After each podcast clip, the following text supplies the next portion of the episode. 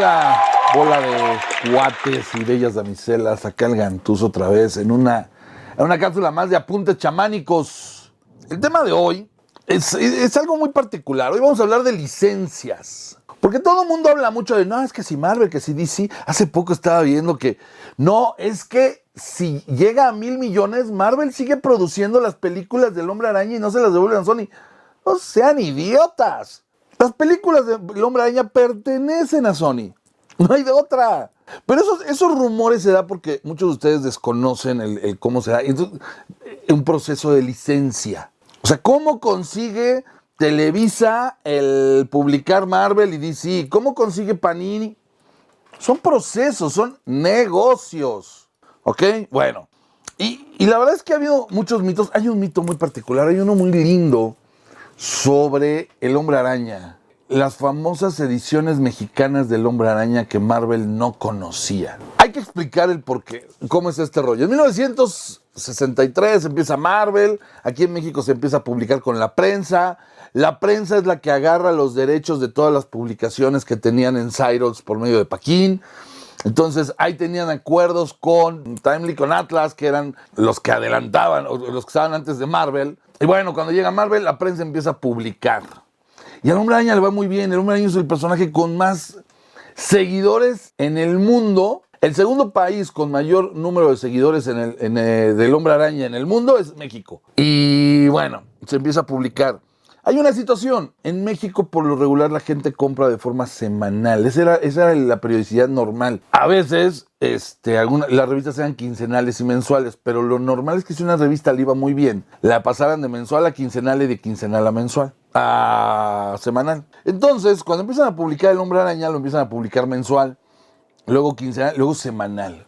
¿Cuál es el problema de esto? Que el cómic norteamericano es, mensual. Y al ser mensual, es obvio que si lo haces, sacas 12 números al año y pues si lo multiplicas por 4 va a estar muy cabrón. O sea, pues 48 números. Obviamente era muy rápido en lo que la prensa alcanzó.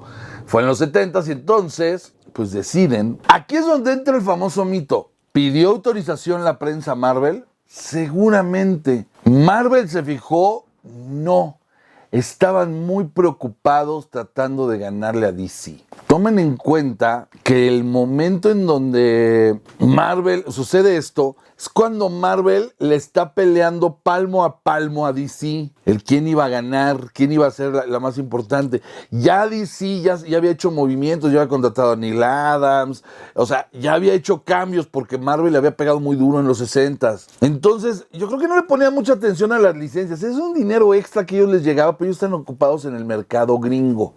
Acordémonos también que es la época en donde apenas acaba de salir la animación ahí en el finales de los 60 del Hombre Araña. O sea, los productos licenciados no se hacían con un control de calidad. Vean las máscaras, las cosas que se hacían eran horribles. Hay por ahí unos batimóviles que, que se hacían de plástico. Yo tengo uno por ahí, este, de IGA, que eran malísimos, feísimos y traían la marca de DC Comics o de la de, o sea, eran oficiales. Entonces, no había un cuidado en particular de las licencias.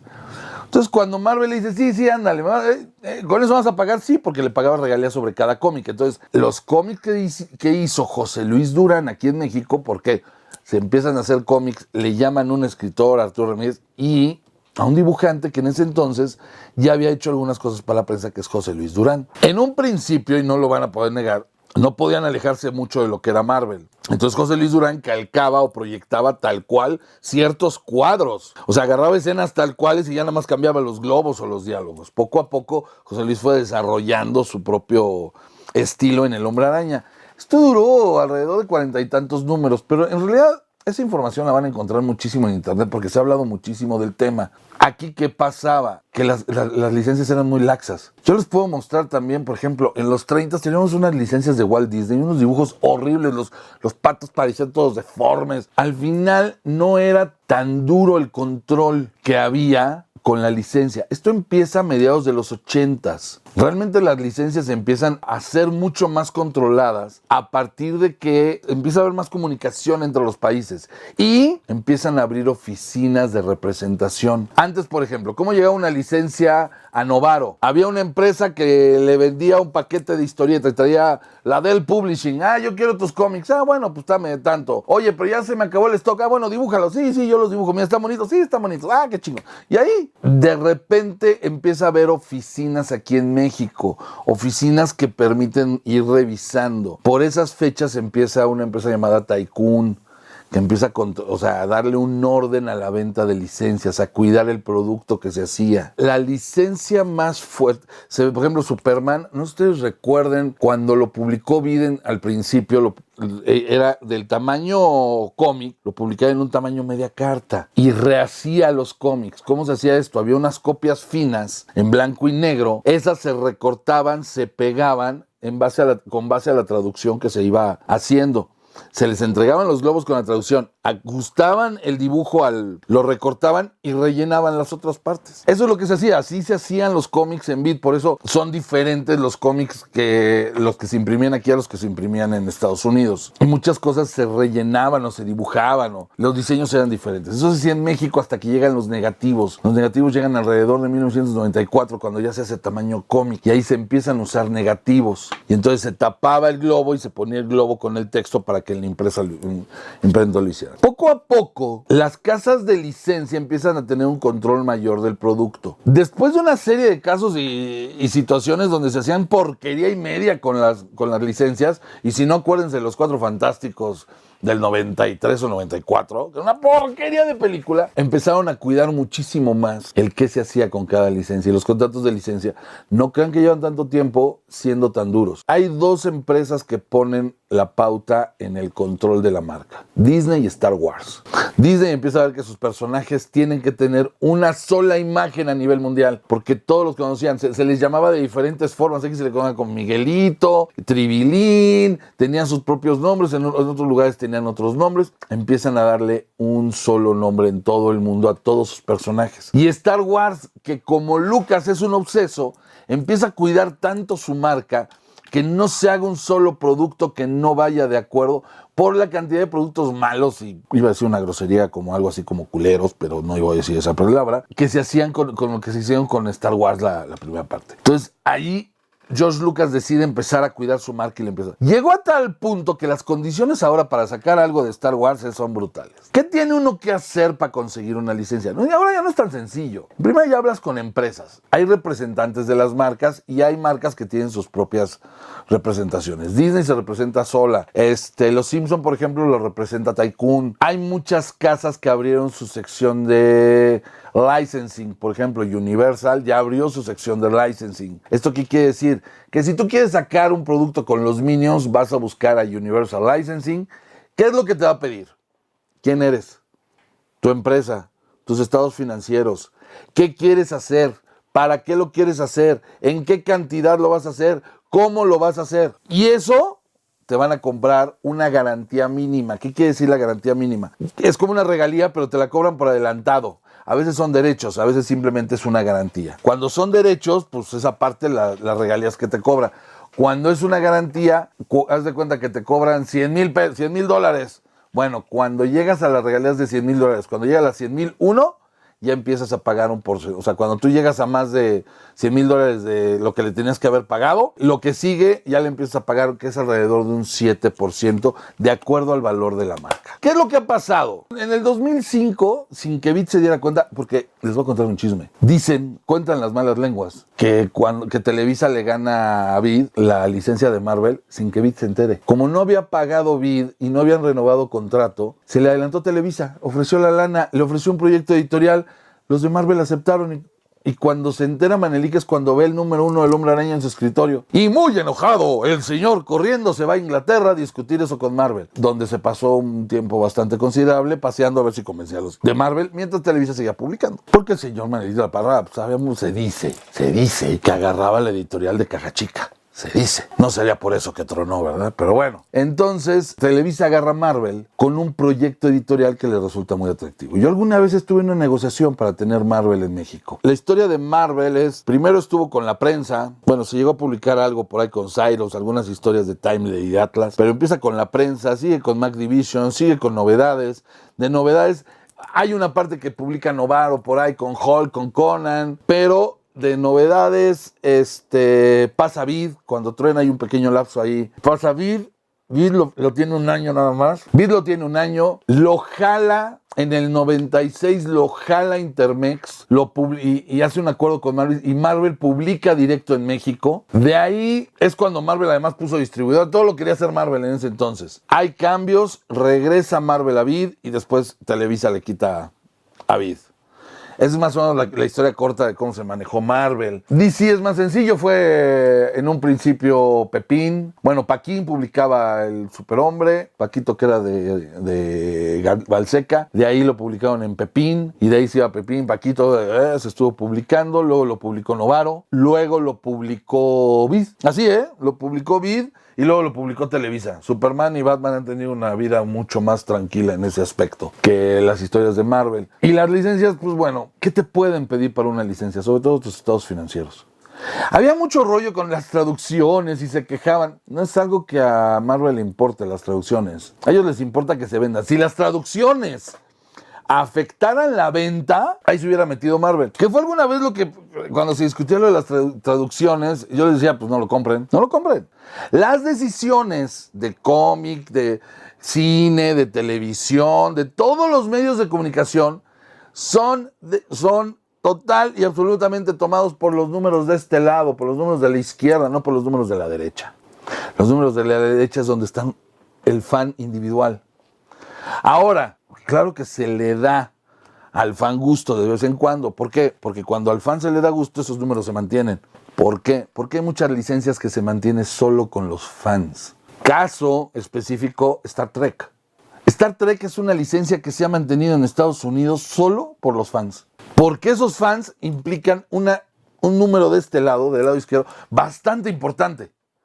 Cosa que en México no. Ni siquiera hay número de este lado. Creo que se quedan entonces, en México no importan los fans de... porque no hay tanta fanaticada, porque la serie de televisión no duró tanto. Y así hay muchos casos donde los fans pueden importar y regresar.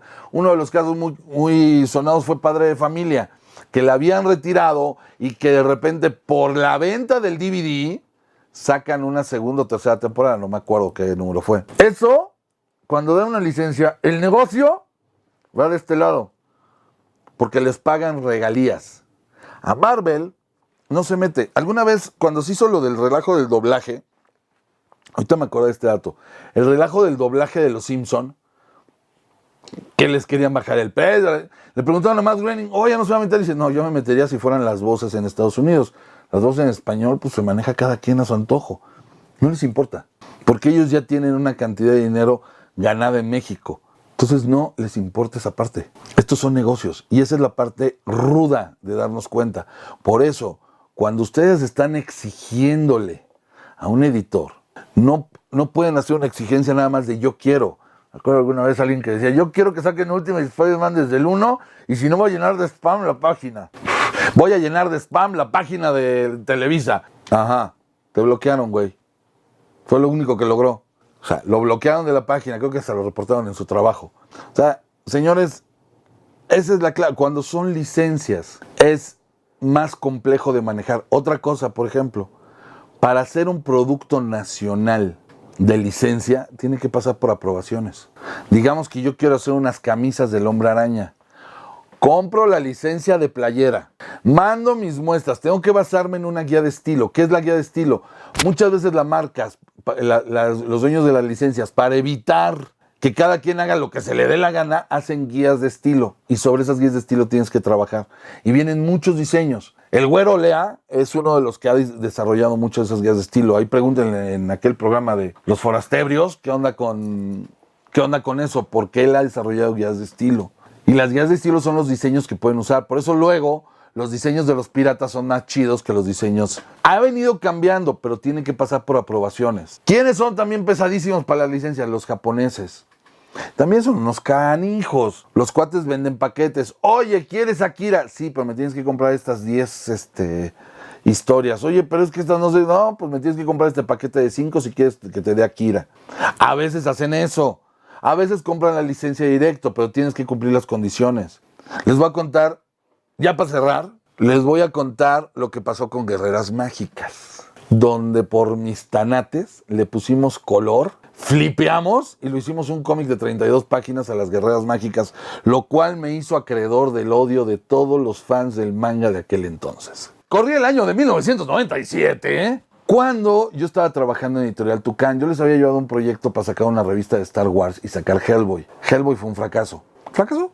Por alguna razón Hellboy no, pega, no pegó, no pegó en México y creo que nunca ha pegado. Pero le llegó un cuate, Navarrete, que tenía la licencia para toda Latinoamérica de álbums y de cómics, pero a Navarrete no me interesaba sacar los álbums. Y tenía los derechos de Guerreras Mágicas. Jaime Flores le pareció un buen negocio, pero le estaba sublicenciando. Al sublicenciar no tenías un control de la licencia de, los licenciatarios originales, de, de, los licenciantes originales, que son la gente de Toei, que tiene los derechos de Guerreras Mágicas. ¿Era Toei? Creo que sea Toei. Bueno, si no, Estudio Clamp, pero había alguien que tenía los derechos.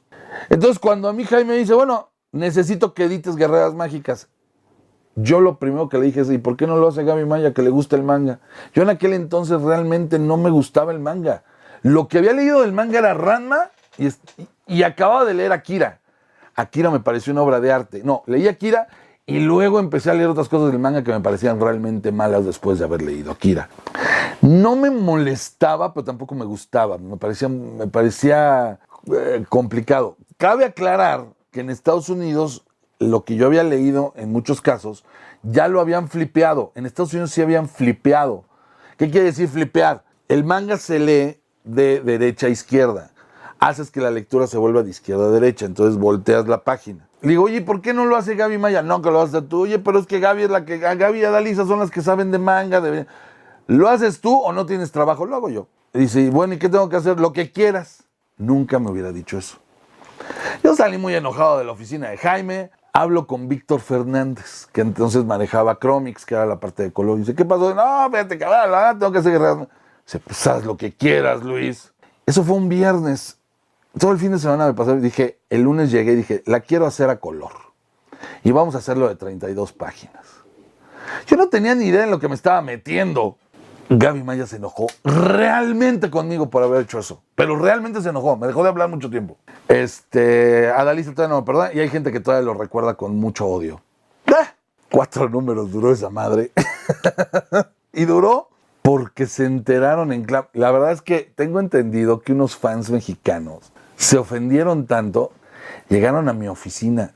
Señor Gantus, eran tres güeyes. Muy cagados, muy, muy cajetos. La verdad sí tengo que decir que estaban muy cajetos. Seguramente si ven este video se van a ofender otra vez conmigo y me van a volver a odiar. Señor Gantus, estamos aquí para exigirle que deje de hacer lo que está haciendo con Guerreras Magia lo que estoy haciendo, publicarlo. No, es que no puede meterle color a Guerreras Magia. ¿Y por qué no? Ya lo pudo, ya lo pude hacer. Es que, bueno, una perorata. Le dije, mira, brother, Aquí la situación es muy simple. Con la mamonería que tanta fama me ha causado, que no es cierto, es buen pedo, pero hay güeyes que me sacan de quicio. Le digo, mira, brother, este pedo es muy sencillo. ¿Quieres sacar guerreras mágicas como tú quieres? Junta tu dinerito, pon tu editorial, vete a Japón, cómprales la licencia y deja de estarme chingando. Y se fueron furiosos.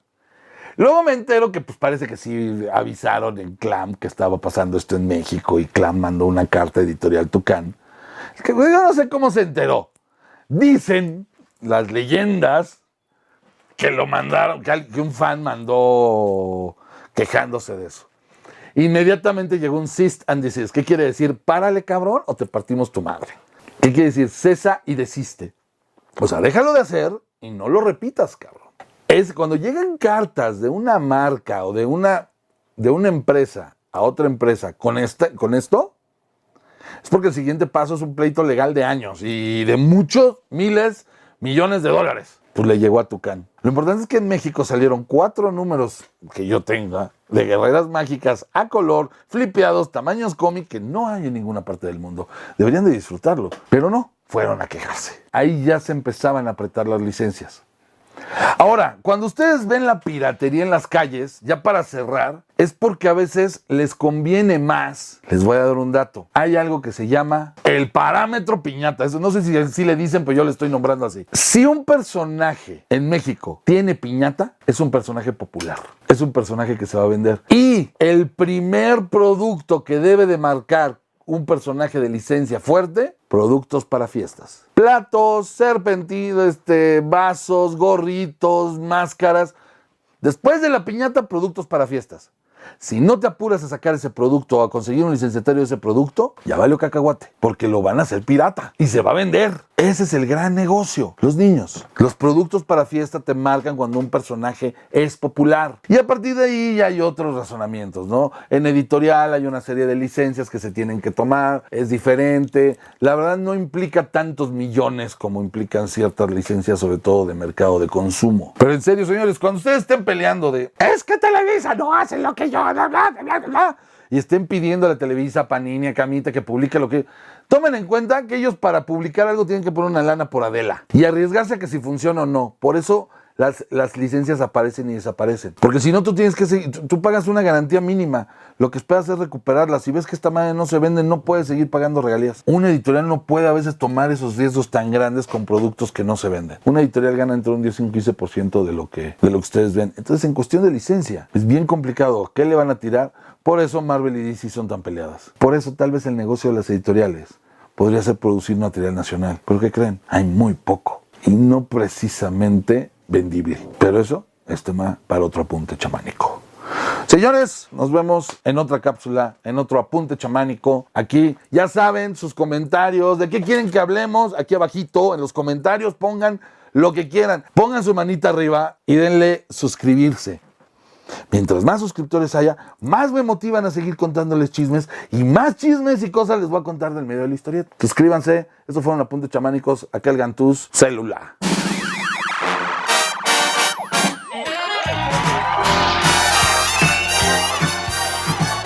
Y bueno, mis señores, las recomendaciones del tío Gantús esta semana. Para que no anden diciendo que a este Gantús no le gusta el manga. No es exactamente lo que van, pero hay cosas que realmente valen un chingo la pena. Como todo. ¿eh? Estas recomendaciones para gente que no sabe de manga o que quiere empezar a leer el manga o que le gustaría leer algo de manga que está chingo. A ver, esto es lo que a mí me gustó. La obra maestra. Sí, Akira de Katsuhiro Tomo posapocalíptica, una joya, neto, si pueden leer, lo está publicando Panini, así que está todo, toda madre. Definitivamente, si no han leído la obra de Junji Ito, no, no es Albur, se llama. Empiecen con Uzumaki. Que los parió. Que es de las pocas obras que a mí me han generado ansiedad al leerlo. Maneja el terror gráfico bien chido. La verdad, busquen Uzumaki de Junji Ito una belleza. Otra. Esta obra nada más tiene un gran defecto, que es el defecto que tienen todos los mangas. Para mí, en mi punto de vista, que de repente cuando tienen éxito un manga, empiezan a alargar la historia. Y entonces empieza a llenar como de paja. Pero la historia, quitándole ese pequeño defecto, sigue siendo una gran historia. 20th Century Boys es de Urasawa, Ukasawa, Kurosawa, Kurosawa, Kurosawa. 20th Century Boys una obra maestra, divertidísima, muy buena. Hay una pequeña parte donde sí sientes que se alarga, que se vuelve un poco lenta, pero aguántala tantito y la verdad es que el final es bastante bueno. en Century Boys es una maravilla. Voy en el número 6, lo estoy leyendo y me está gustando muchísimo. Long Wolf and the Cub, lo que es el lobo solitario. Son historias cortitas, o sea, son historias de cómo un running va eh, recorriendo el mundo y enfrentando diferentes cosas acompañado de su hijo, de su cachorro. La verdad, una belleza de historia. Sí, tengo que decir que Ranma me gusta mucho, me divierte. Llega un momento en que es como, híjole, sí es como echarte unas galletas de animalitos en el manga, porque es muy divertido, es muy sabroso, no tiene mucha sustancia, pero es muy divertido. Si puede echarle un ojito a Ranma. En fin, Y dos que he estado, estoy ahorita empezando a leer y que la verdad me están capturando muy cabrón son Monster y Blame. Blame está saliendo unos tomos muy bonitos, grandes, este tamaño cómic y Monster. Esos todavía no puedo hablar, los estoy empezando a leer, y la, pero la verdad me parece que lo que voy vale mucho la pena. Estos son los mangas que, que me han gustado de lo que he leído y pues espero les guste. Este fue el Gantús. Estas fueron las sugerencias. Célula.